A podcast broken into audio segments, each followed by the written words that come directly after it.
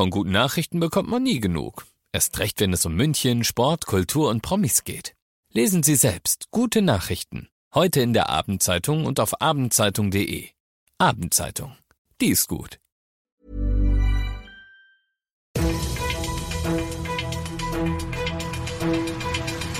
95 5 Charivari, das München Briefing, Münchens erster Nachrichtenpodcast.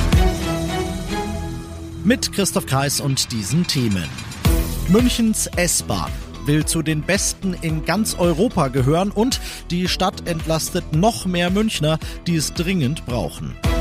Schön, dass du auch bei dieser heutigen Ausgabe wieder mit dabei bist. In diesem Nachrichtenpodcast erzähle ich dir ja täglich in fünf Minuten alles, was in München heute wichtig war. Das gibt's dann jederzeit und überall, wo es die besten Podcasts gibt und immer um 17 und 18 Uhr im Radio.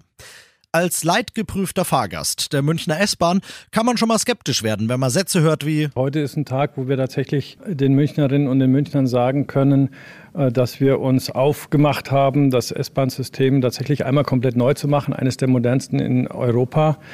Es gehört auch zur Offenheit dazu zu sagen, dass es natürlich nicht äh, ohne Schmerzen abgehen wird, wenn man in einem Bestandssystem viel baut.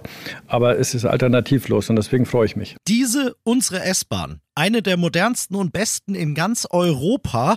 Ja, da kann man stutzig werden, aber Münchens S-Bahn-Chef Büttner, der meint das völlig ernst. Er wird oft gescholten, sagt er, und das nicht immer zu Unrecht. Aber die Initiative Starke S-Bahn München, Programm 14 Plus, die soll das jetzt alles ändern. Wie es der Name schon sagt, sind es 14 Verbesserungsmaßnahmen, einige kurz, einige längerfristig, die insgesamt rund anderthalb Milliarden Euro kosten werden und nur zehn Jahre dauern sollen. Man muss ja nur sagen, sagen, weil wenn man sich allein die Bauzeit der zweiten S-Bahn-Stammstrecke anguckt, äh, naja.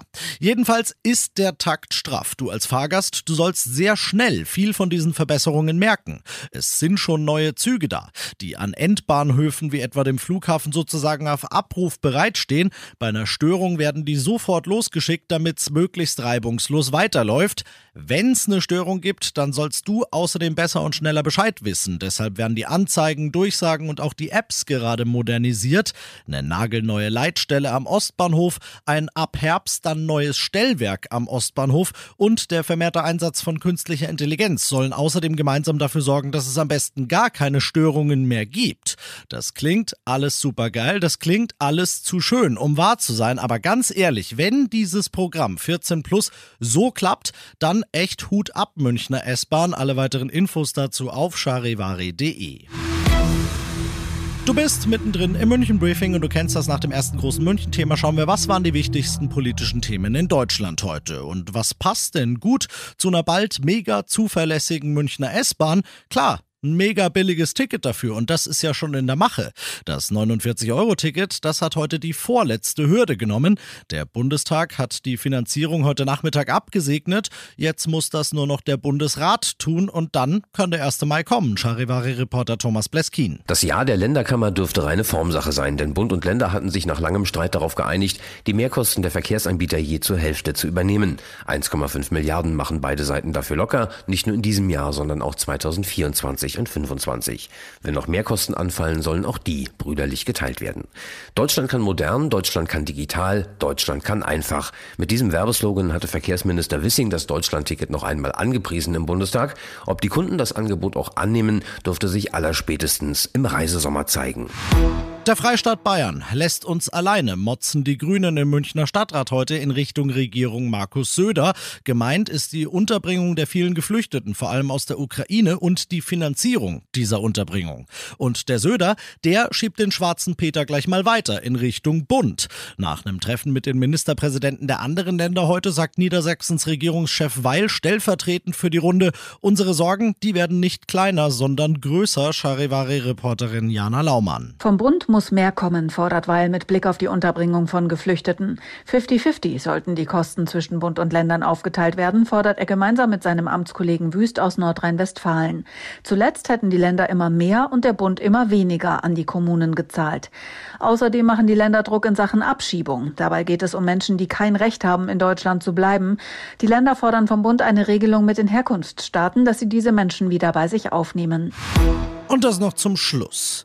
Wir sind mehr denn je da für alle Münchnerinnen und Münchner, die ihre Stadt brauchen. Existenzängste und Einsamkeit sind allgegenwärtig und wir tun alles dafür, um diese Sorge zu lindern. Das sagt Anne Hübner, die Vorsitzende der SPD-Fraktion im Stadtrat. Auf deren Betreiben hin hat der Sozialausschuss heute beschlossen, wir machen freiwillig mehr. Wir machen freiwillig mehr für diejenigen, die in München wenig verdienen, die es dementsprechend angesichts der Energiekrise und der Inflation und hast du nicht gesehen dringend brauchen.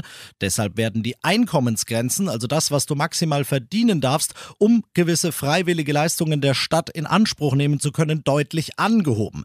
Dazu gehören der Wärmefonds, der kommunale Stromkostenzuschuss, die ganzen Vergünstigungen, die ein Münchenpass so mit sich bringt, vom verbilligten ÖPNV-Ticket über den billigen Eintritt im Museum, über den Zuschuss zum Mitgliedsbeitrag für die Sportvereine deiner Kinder. Alle Infos dazu kriegst du auch da auf charivari.de. Ich bin Christoph Kreis. Macht dir einen schönen Feierabend.